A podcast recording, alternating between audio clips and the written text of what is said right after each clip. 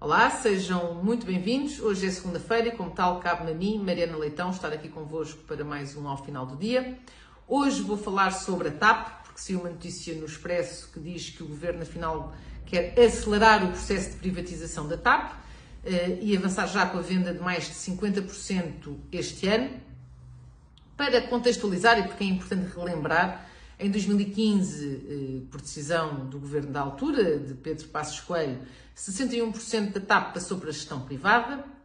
Eh, assim que sai o governo de Pedro Passos Coelho e entra o governo de António Costa, ficou bastante claro que era o objetivo desse governo reverter esta decisão e, portanto, passar a ser o Estado a ter o controle da TAP e, pouco tempo depois, eh, passámos então a deter 50% da TAP, porque não se sabe bem porquê, era crítico para este governo eh, da altura, socialista, de, também de António Costa, eh, ter uma companhia aérea, o Estado ter uma companhia aérea. Ora, a reversão da privatização foi um erro monumental.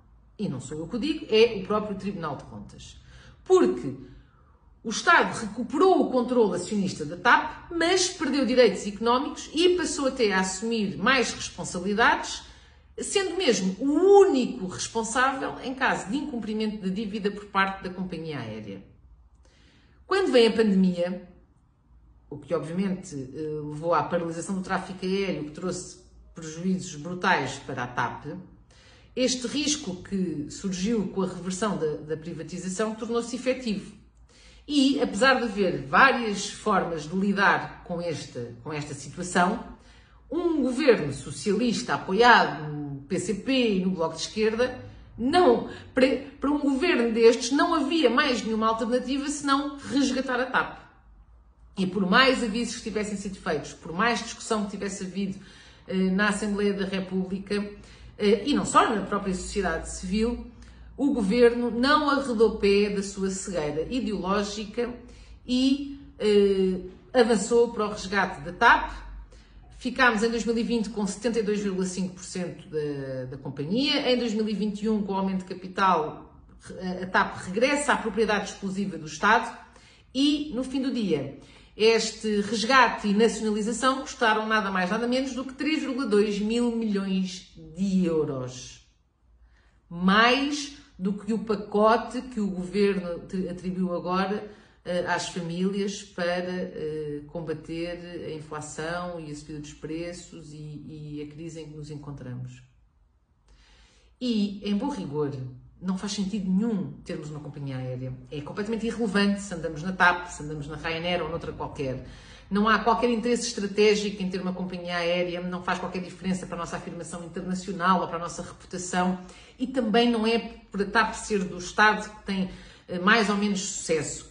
Houve inúmeros exemplos na Europa eh, de soluções alternativas que poderiam ter sido tomadas para lidar com o problema da TAP e com a situação difícil da TAP, eh, mas a verdade é que este governo nunca ouviu mais nada a não ser quem validasse esta ideia de que era muito importante ter uma companhia aérea de bandeira e, portanto, tudo foi feito por este governo e, conseguido para, ficarmos donos da TAP e a TAP ser uma empresa 100% pública.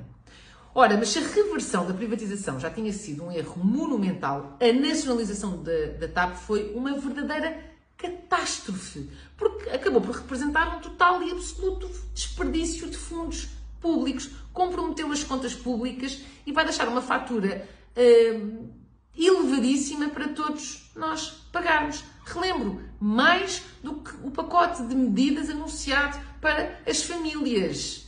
Foi isto que chegámos por completa cegueira ideológica e foi preciso enterrar 3,2 mil milhões de euros e uh, o governo perceber que Bruxelas não vai permitir que se gaste nem mais um cêntimo na TAP, para finalmente se avançar para o processo de privatização. Tudo isto perfeitamente evitável. E a grande questão que eu coloco é: quem é que se vai responsabilizar por, esta catastrófica uh, decisão de resgatar e nacionalizar a TAP? e de lá enterrar 3,2 mil milhões de euros. É porque o legado do Partido Socialista tem duas características. Por um lado, deixa-nos sempre uma fatura de muitos mil milhões de euros para pagar. Por outro lado, eh, é caracterizado por uma total e absoluta ausência de eh, punição para os responsáveis que tomam estas eh, más decisões que custam sempre tão caro. E portanto, este penso, infelizmente, que vai ser mais um exemplo em que a fatura vai ficar para todos nós pagarmos, mas as pessoas entram e saem dos cargos tomam estas decisões eh, que são, no fundo, erros crassos eh, para o nosso futuro. E nada lhes acontece. Muito obrigada a todos e até para a semana.